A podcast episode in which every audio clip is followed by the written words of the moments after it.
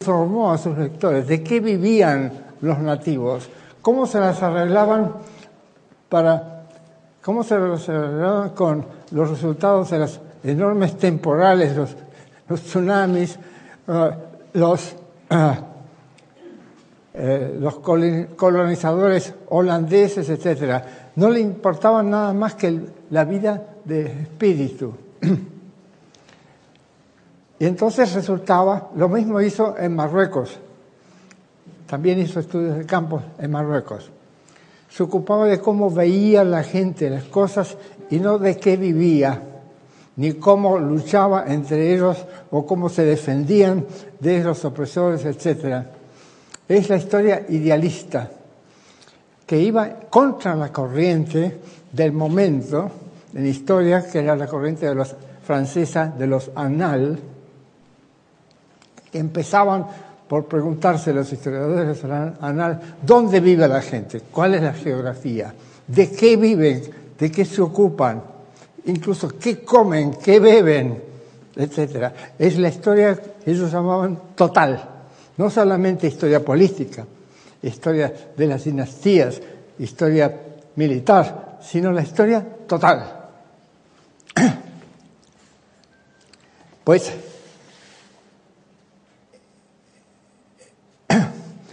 Esta, esta tendencia idealista no aportó absolutamente nada y fue contra la corriente científica, pero lo que pasa es que las obras de Clifford Geertz y otras parecidas eh, están bien escritas.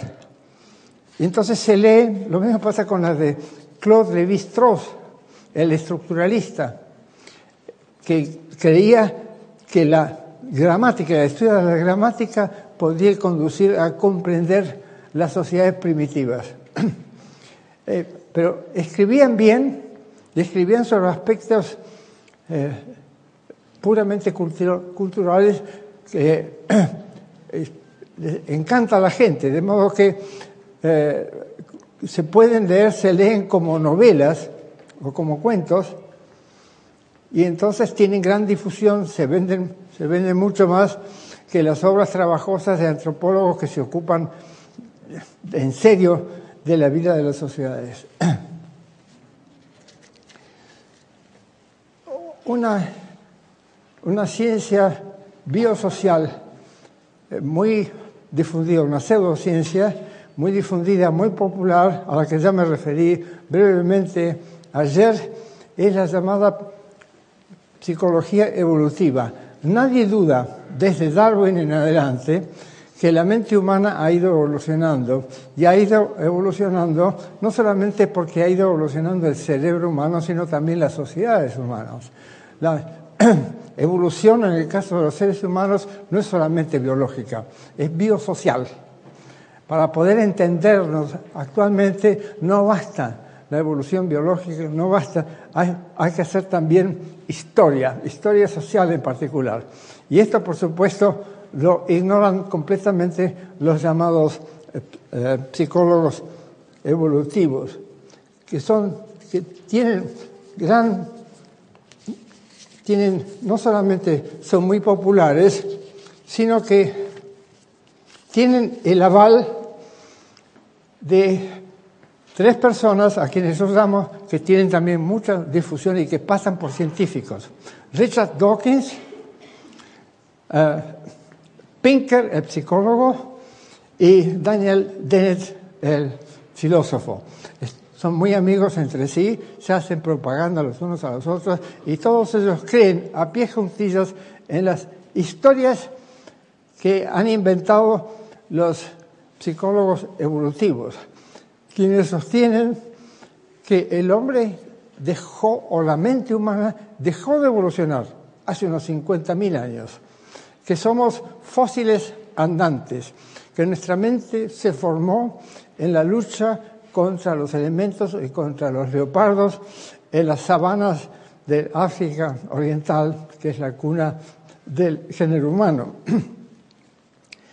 Y todo lo explican por las tendencias primitivas. Somos seres primitivos, eh, según ellos. No explican cómo diablos nació la civilización, ignoran la gran revolución eh, biolítica que ocurrió hace 10.000 o 15.000 años, ignoran la gran revolución que fue el nacimiento de las primeras civilizaciones, siete u ocho.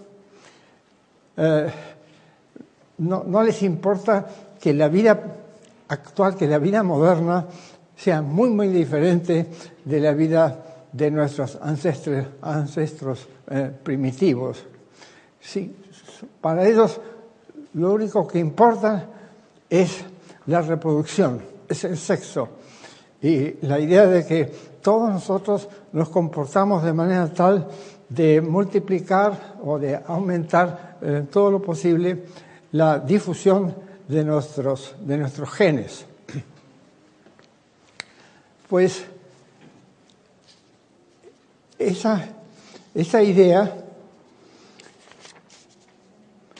se, está también, es una, una, una componente de la psicología evolutiva, es el innatismo. El innatismo que había sido dejado de lado en el siglo XVIII, cuando el siglo de las luces, cuando la gente dijo, no, no es, no es cierto que eh, todo esté determinado por nuestro nacimiento, que eh, la vida esté fijada o tengamos el, destino fijado ya al nacer, es posible transformar al ser humano por aprendizaje, por relaciones sociales, etcétera, eh, no es verdad que haya, por lo tanto, que haya, digamos, eh, tendencias, no solamente tendencias innatas, sino conocimientos innatos. El innatismo fue resucitado hacia 1950 por el lingüista eh, Noam Chomsky, quien cree que, que nacemos sabiendo lo esencial, que lo único que hace la educación, lo único que hace la convivencia social es pulir ese conocimiento innato. No explican de ninguna manera cómo es posible que un bebé pueda ya saber tácitamente relatividad cuántica, biología evolutiva, eh, neurociencia cognitiva, etcétera es una afirmación dogmática que además de ser dogmática es elementalmente falsa. Pero gracias a la autoridad que adquirió Chomsky como lingüista, pudo decir lo que se le ocurrió como psicólogo como, y últimamente como analista político. Pero se puede simpatizar con las críticas políticas que hace Chomsky sin necesariamente creer en su psicología primitiva.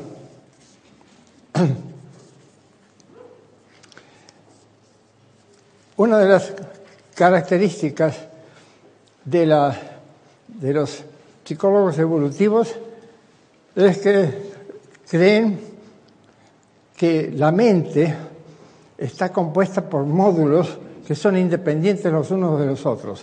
Y esos módulos son mentales, no son las zonas de cerebro, sino que son módulos mentales, según Fodor. Y entonces, si uno aprende, según eso, si uno aprende alguna, alguna habilidad, esa habilidad no se transfiere necesariamente a otras habilidades. Lo que sabemos que, no es cierto. Sabemos que el trabajo intelectual eh, mejora el trabajo manual y viceversa, y que el, aprender, el aprendizaje de una manualidad eh, facilita el aprendizaje de otras manualidades. Porque aun cuando es verdad que hay localización de funciones en el cerebro, también es cierto que esas distintas, relaciones, distintas zonas del cerebro están íntimamente conectadas las unas con las otras y además, en particular, que lo racional está íntimamente relacionado con lo afectivo, es decir, que el pensamiento, la razón y la emoción, lejos de ser disjuntas, son diferentes, sí, pero están íntimamente conectadas, de modo que uno puede hacer investigación matemática en forma apasionada o sin emoción, sin pasión, en cuyo caso no resultará gran cosa.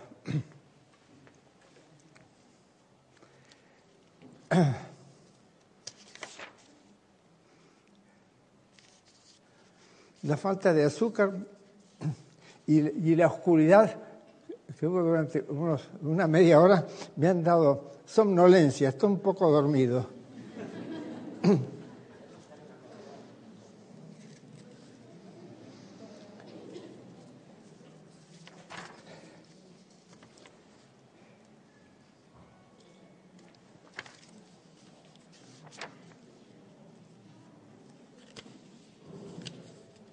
Estoy tratando de ubicar acá.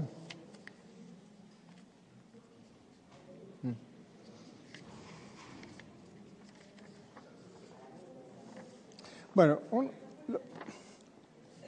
uno de los principales autores en, psicología evolucionista es un tal Bass que nos dice que los hombres invierten mucho más que las mujeres en el cuidado de los chicos porque no están seguros acerca de su paternidad. No es, no es porque tengan que salir a trabajar, Simplemente no están seguros de si son o no los padres de los chicos. Segundo, que las mujeres prefieren a hombres fuertes o ricos, gente capaz de, de, alimentar a sus familias, como lo prueba el hecho, esta es la prueba, el hecho de que en los bares singles, los bares a los que acuden la gente no casada, eh, las mujeres tienden a acercarse a los hombres. Tercero, la depresión clínica no ha sido eliminada por la selección natural porque es buena. La depresión es buena. ¿Por qué? Porque baja las expectativas hace que uno sea más modesto, entonces fracasa con menos, con menos, menos frecuencia. Está muy bien. Obviamente este hombre no, no, tiene idea de lo devastadora que es la, depresión. Cuarto, la dominancia social no tiene nada que ver con el poder político o económico. Tiene, tiene raíces puramente biológicas y tiene además una motivación exclusivamente sexual. La gente, hay gente que domina a otras no para explotarlas económicamente o políticamente, sino para, robarles sus, mujeres. Todos los rasgos sociales están codificados en el genoma humano, por lo cual las revoluciones sociales tienen a lo sumo éxitos efímeros. Las actividades culturales no son sino estrategias de mating strategies, estrategias de, acoplamiento, nada más. De modo que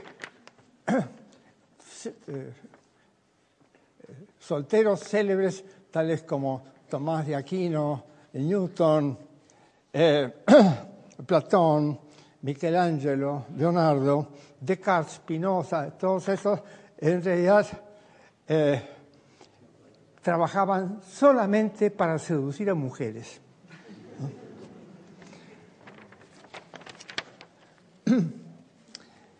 Las hipótesis de la psicología eh, llamada evolutiva, que algún día se va, a ser científica, desde luego, algún día lejano, pero esas eh, hipótesis son o bien incomprobables, por lo tanto no científicas, o bien son implausibles.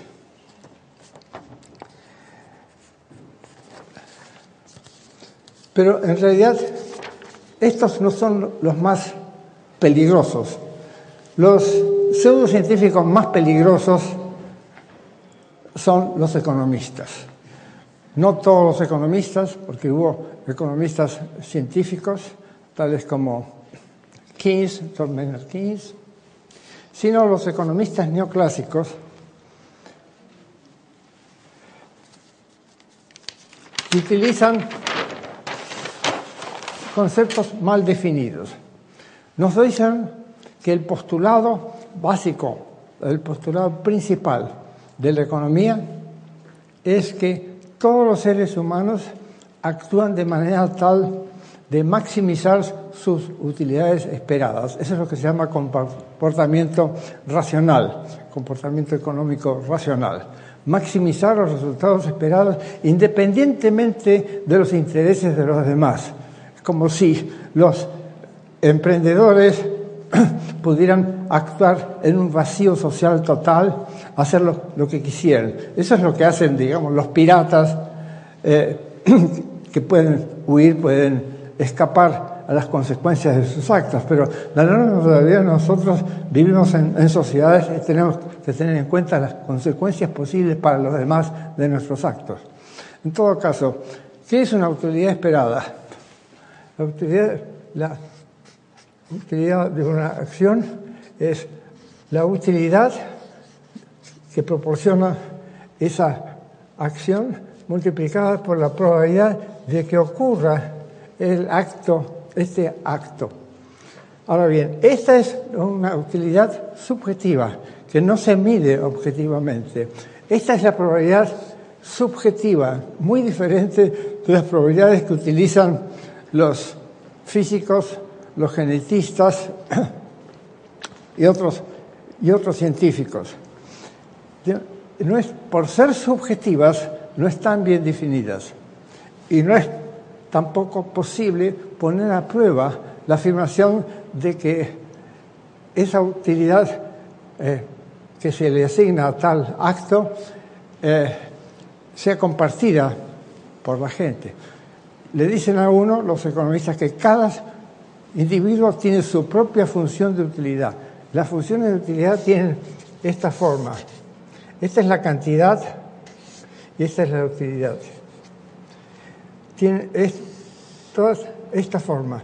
Entonces, puede ser que uno, para uno, la utilidad de una acción sea,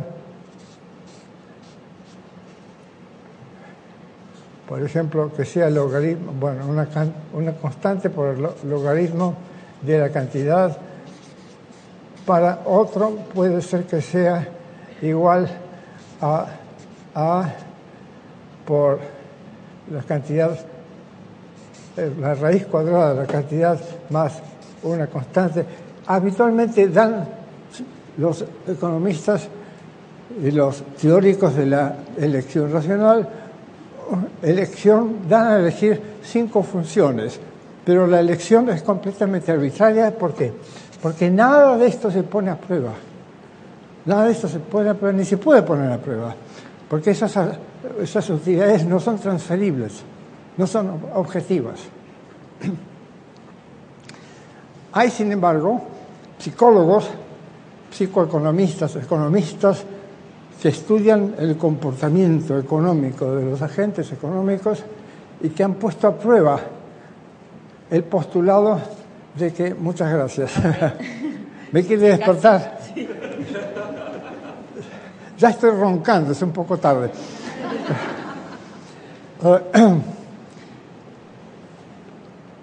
Empezando por Daniel Kahneman, su discípulo, el difunto Amos Tversky,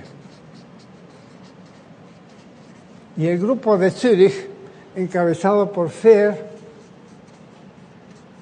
y otros cuatro suizos cuyos apellidos empiezan con F, son los cinco Fs. No, me acuerdo, uno de ellos es, fue mi jefe en, el ETH, jefe de la, división en que yo estuve como profesor visitante hace un tiempo.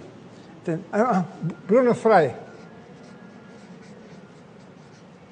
han puesto en la prueba experimental el postulado de la maximización de las utilidades esperadas y han encontrado que no es, que no es, que, no es, que no es verdadero, porque lo curioso es el dogmatismo de los economistas que a partir de 1870 hasta ahora vienen afirmando ese postulado sin jamás haberse ocurrido, ocurrido que si se trata de una ciencia hay que poner a prueba el postulado. Entonces, estos psicoeconomistas los han puesto a prueba, han puesto a prueba ese postulado y otros de la economía, de la microeconomía neoclásica y han encontrado que son falsos, que la gente no se comporta en forma tan egoísta. Solamente, según Frey, aproximadamente un tercio de las poblaciones o de la gente se comporta en forma egoísta.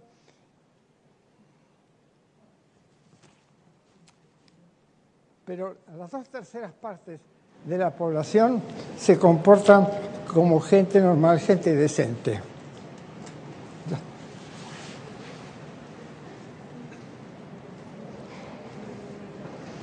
Uno de los juegos, gracias, uno de los métodos que han utilizado es el juego Ultimatum. Ustedes están oyen hablar del juego Ultimatum.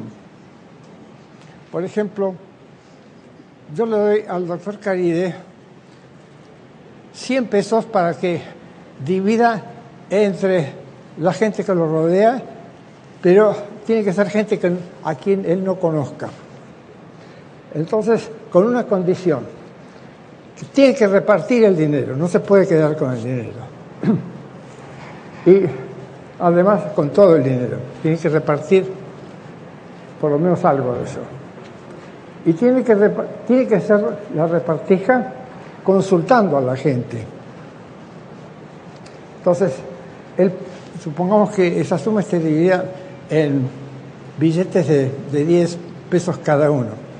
Entonces, eh, le puedo ofrecer a uno, eh, quiere, aquí tengo 100, 100 pesos para repartir entre usted y yo.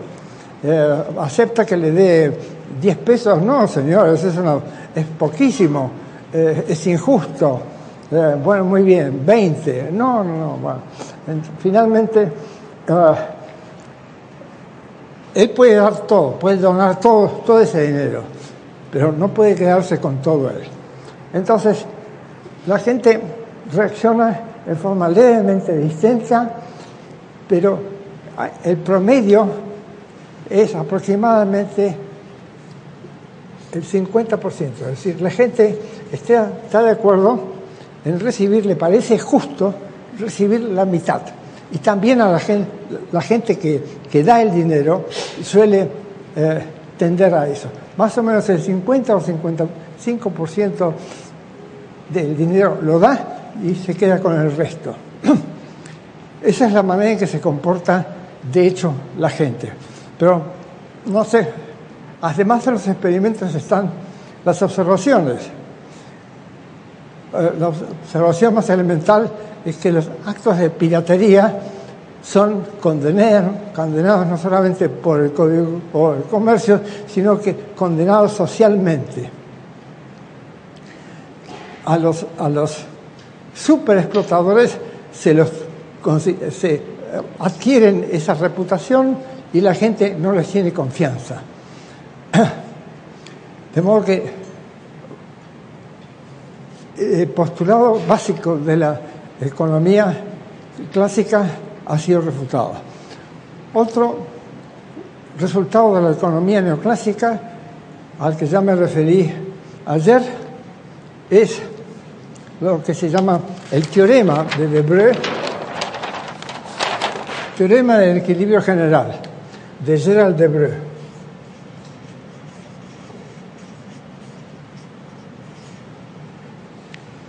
Otros economistas anteriormente habían afirmado que eh, cada una de las industrias o cada uno de los sectores de la economía está en equilibrio, es decir, que las que las, ganancias, que, que la, la demanda y la oferta se equilibran. En efecto, es un ideal, en casi todas las industrias, es un ideal que la oferta no supere a la demanda, pero no en todas las industrias. Por ejemplo, en, el sector de los bienes raíces conviene que la oferta sea muy superior a la demanda para que no ocurra lo que ocurrió en noviembre del año 2008, en que la oferta fue tan superior a la demanda que los precios se dispararon y la gente adquirió casas por valores eh, dos por el precios que eran el doble del valor real y para lo cual tenían que empeñarse, tenían que pedir préstamos exagerados y Alan Greenspan, inspirado en la filosofía de Ayn Rand, filosofía de la del egoísmo, el egoísmo racional, eh, había fijado la tasa de descuento tan bajo, al 1%, 2%, que fue posible esa especulación ridícula que llevó a la crisis en Estados Unidos. Entonces, en algunos casos conviene que la oferta no sea igual a la demanda. Además, a los patrones les conviene que la oferta de trabajo sea superior a la demanda. Milton Friedman, que siempre representó el punto de vista o los intereses de los patrones, dijo que existe una tasa natural de desempleo, de desocupación. Al principio dijo que la tasa natural era del 4%, pero después cuando eh, cambió de idea y dijo, no, es el 6%, pero no dijo por qué era de 6 y no de 4, y tampoco por qué era natural. Tendría que haber dicho, eso es lo que conviene para mantener al famoso ejército de auxiliar ejército de emergencia de desocupados que pudiera en un momento determinado eh, servir para reclutar reclutar eh, scabs, como se dice, se los llamaba acá, en mi época se los llamaba curmidos, en otras, en otras palabras, rompehuelgas. En todo caso, hay un volumen organizado, compilado por perdón, Samuel Gintis et al, et sobre justamente los intereses materiales y el, las emociones, eh, donde se juntan una docena de trabajos experimentales sobre la psicología del agente económico. Y muestran ahí que la psicología sobre la que se basa la microeconomía neoclásica es falsa, es empíricamente falsa. Sin embargo, desde 1870 en adelante hasta hace unos 20 o 30 años, cuando fue puesta en entredicho por Daniel Kahneman y sus discípulos, hasta entonces a nadie se le había ocurrido poner a prueba esos, esos postulados y esos teoremas. se trataba la economía como si fuera una ciencia a priori. Y lo que ocurre es un poco lo que ocurre con la teoría de cuerdas. Se complicó, se refinó matemáticamente en forma tal que si ustedes toman hoy día un trabajo una publicación cualquiera, libro o artículo en economía matemática, van a tener dificultad en, entenderlo a menos que sean matemáticos. Pero es una matemática que no tiene absolutamente nada que ver con la realidad. Es una, son, es una teoría que, entre otras cosas, supone que las economías están aisladas del entorno político y, y cultural. Ya John Kenneth Galbraith discípulo de, de, Keynes, a quien cité varias veces, el gran Keynes, ya Kenneth Galbraith había insistido en que esa es una ficción, que los sistemas económicos están íntimamente relacionados con los políticos. De modo que los economistas pueden ignorar la política solamente a su riesgo. Ejemplo, las transacciones comerciales están sujetas a limitaciones que imponen la macroeconomía. Por ejemplo, a nadie se le va a ocurrir fabricar algo que los chinos ya están exportando de, manera masiva. Y eso está relacionado con la libertad o falta de ella de, de fronteras eh, de las fronteras eh, comerciales.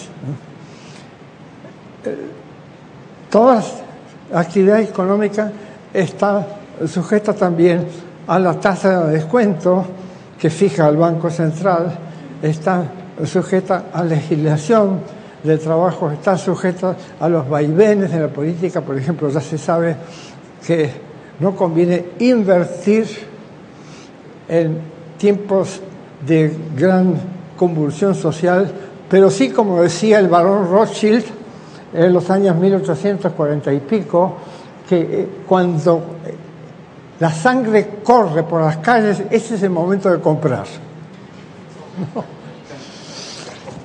Es decir, el agente económico que ignore eh, las circunstancias políticas o que ignore la legislación vigente, eh, no le va a ir muy bien. Es absurdo sostener que la economía es un, es un, sistema cerrado, es un sistema abierto, abierto no solamente a la política, sino también a la cultura. Por ejemplo, no es posible instalar una industria moderna en una región donde la tasa de, escolaridad sea muy baja, porque entonces la, la mano de obra no va a ser competente. Otro ejemplo es, hay que esperar en cualquier momento alguna algún avance tecnológico que haga que ciertas industrias se vuelvan, se vuelvan obsoletas de la noche a la mañana. Por ejemplo, construir hoy día eh, repuestos para, eh, para coches a, caballo eh, o para tranvías a caballo no, no, sería muy, muy provechoso hay que tener en cuenta esos cambios que vienen de la cultura. La tecnología pertenece a la cultura. Dicho sea de paso, los marxistas eh, hace tiempo que están discutiendo entre sí si la tecnología pertenece a la infraestructura o a la superestructura. Mantienen, esa división completamente eh, absurda establecida por, por Engels entre infraestructura y infraestructura material y superestructura ideal, con lo cual muestran que no son materialistas. El materialista consecuencia diría que la, la cultura, si ustedes quieren llamarla superestructura, pueden llamarla, pero que la cultura es un sistema tan material como los demás. ¿Por qué? Porque está constituido por seres de carne y hueso, son seres materiales. El que tengan ideas no quiere decir que el sistema mismo sea, sea ideal.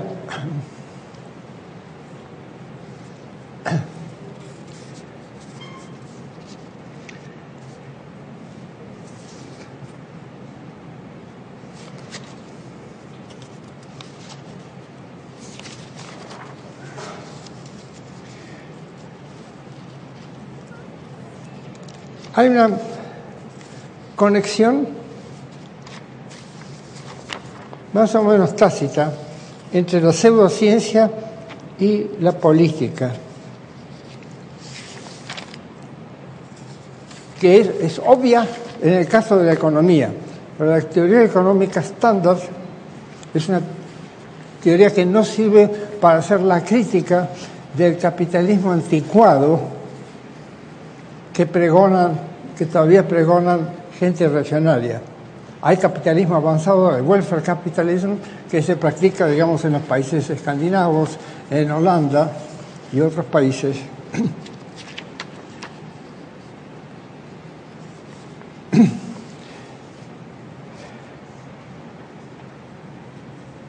Tomemos un caso típico. El psicólogo más popular de nuestro tiempo es un profesor de Harvard, Steven Pinker,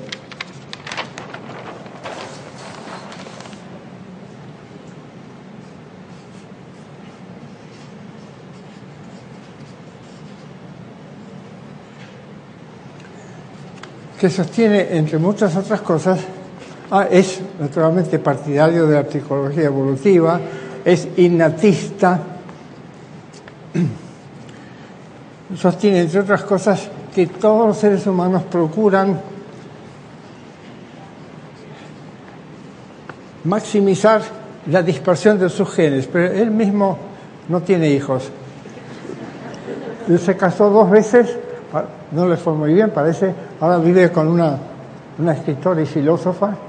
Eh, en todo caso, no, él, naturalmente, estaba exento de esa regla. No explica por qué. No explica por qué no tiene 10 hijos, porque con el salario que cobra en, en Harvard podría alimentarlo. Ah, habla de las nuevas ciencias de la naturaleza humana, desde la genética hasta la psicología evolutiva. Dice que reivindican esas nuevas ciencias, reivindican la visión trágica. Este es el individualismo y el pesimismo de los economistas ortodoxos, de los políticos conservadores, de los, de los desde eh, Hobbes y Burke hasta Schopenhauer, Nietzsche, eh, Hayek eh, Thatcher y Reagan. Cita en su libro The Blank State los siguientes descubrimientos de la nueva ciencia. Primero, la primacía de los vínculos familiares, a pesar del, hecho de que casi todos los sistemas que conocemos, con excepción de la familia, por ejemplo, las empresas, los clubes, los partidos políticos, no están compuestos exclusivamente por parientes, al contrario. Ni siquiera las, las bandas de leones. Se ha investigado las relaciones genéticas entre los Lion Pride, como esas bandas, grupos de leones, y se ha encontrado que no están relacionados genéticamente la mayoría de ellos. Los laboratorios, los regimientos, eh, otros sistemas sociales. No es cierto que primen las las relaciones de familia. Segundo, el compartir es muy, muy compartir bienes es muy limitado en los grupos humanos. Y sin embargo, ya se sabe que en todas las sociedades primitivas son cooperativas, también se sabe que hay empresas, empresas industriales y comerciales que son empresas cooperativas. Otra es la universalidad del dominio de la violencia en todas las naciones, en todas las sociedades humanas. Pero podría decir que la tasa de homicidios ha estado decreciendo en el curso de los últimos decenios, excepto en tres países, en tres repúblicas bananeras, Honduras, Guatemala y Salvador, donde ha estado aumentando. Y ahora está aumentando también en, en México pero la tasa normal, digamos, es algo así como de siete asesinatos, asesinatos por cada 100.000 habitantes eh, por año. En Ciudad Juárez no es 7, sino 186.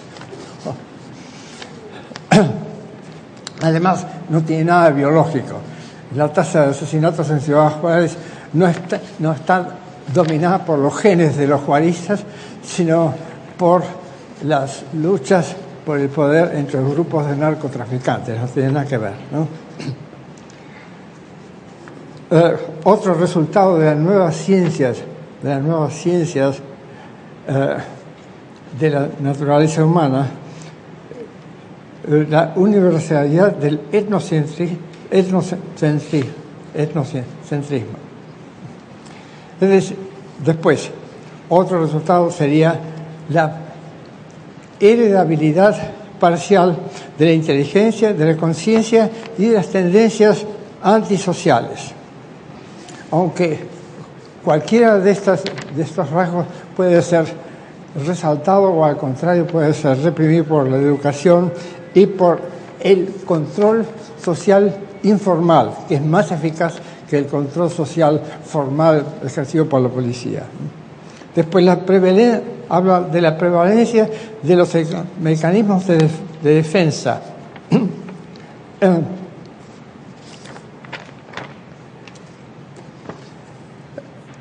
de defensa y de reducción de la disonancia cognitiva, etcétera, que, varían según las sociedades.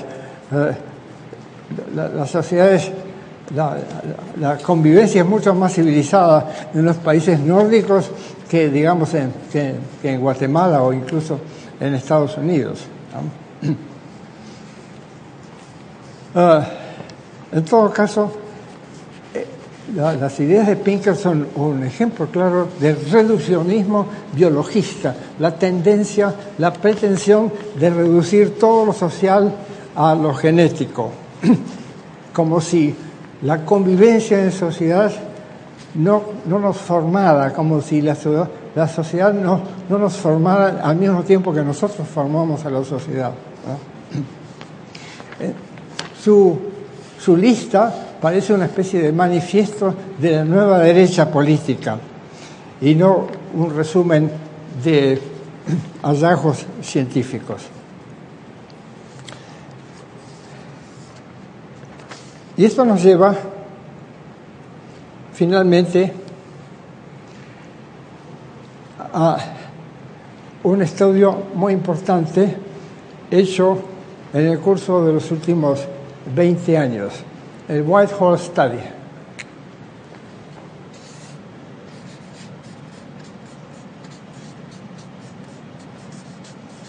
Whitehall es un enorme complejo de edificios en Londres donde se concentra la burocracia federal británica. Todos los empleados de Whitehall gozan naturalmente del servicio médico gratuito. Todos los, todos empleados eh, gozan de permanencia de, su, de, su, empleo, son bien pagados, no tienen entonces la inseguridad económica que caracteriza a los demás, a los que no son empleados del Estado. No son empleados del Estado simplemente, sino que son public servants. Es una expresión hermosa que nosotros ni siquiera entendemos. Sirviente público, sirviente del público. No se sirven del público, sino que sirven al público. Es un concepto totalmente ajeno a nuestras sociedades. Pero en todo caso, eh, el, estudio consiste en lo siguiente. Se trata de estudiar la morbilidad y mortalidad de la gente, de los sirvientes públicos en distintos rangos. Desde el empleado más bajo, desde el empleado más bajo hasta el jefe que ya ha sido eh, premiado con el título de Sir por sus servicios distinguidos al Estado. Y se ha encontrado que la morbilidad y la eh, mortalidad van aumentando a medida que baja el rango, a medida que baja la jerarquía. En otras palabras, los jefes viven, mucho mejor y mucho más, algo así como 10 años más, que sus subordinados más inferiores. Esto fue una sorpresa porque hasta hace unos 10 años se creía que los jefes, los dirigentes, estaban corridos, por el estrés, que el estrés causaba úlceras duodenales, etc. Hace unos 10 años se descubrió que las úlceras duodenales son causadas por un bichito, por, por el helio, una, una, bacteria, el heliobacteria. Que el estrés tiene otros efectos, muchos otros producidos por el cortisol. El cortisol destruye órganos centrales en particular, es muy nocivo para el cerebro, como puede atestiguarlo el doctor Caride. Es decir, en otras palabras, a medida que disminuye la libertad de acción, a medida que aumenta la constricción, la gente se enferma, se enferma más. No puede reaccionar, no puede organizar su propio trabajo. Entonces, literalmente, la falta de libertad enferma, enferma y hace que la gente viva no solamente peor, sino que vive menos. Esto muestra que la inmunología no es una ciencia puramente biológica, muestra que es una ciencia biosocial. Cosa, fue un descubrimiento bastante nuevo, bastante eh, como se dice, eh, inesperado, inesperado de los últimos 10 eh, o 20 años. Incluso, eh, entonces, el mecanismo es este, es este. La, la subordinación produce estrés,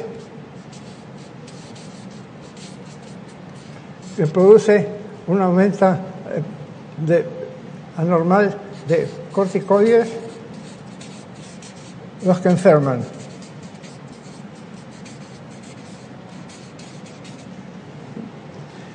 Entonces, el primer eslabón de esta cadena es social. Este es psicológico. Estos son, digamos, biológicamente, biológicos propiamente dichos. Una vez más se refuta entonces la separación, la división tajante que exigían los filósofos Kant y los filósofos neocantianos que lo siguieron entre las ciencias sociales y las ciencias biológicas.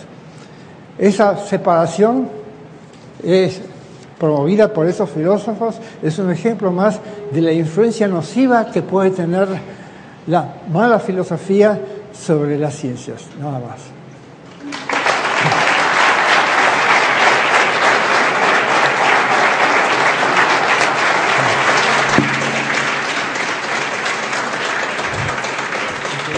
Les pedimos que las preguntas que quieran hacerle al doctor Bunge se las hagan hoy a la tarde.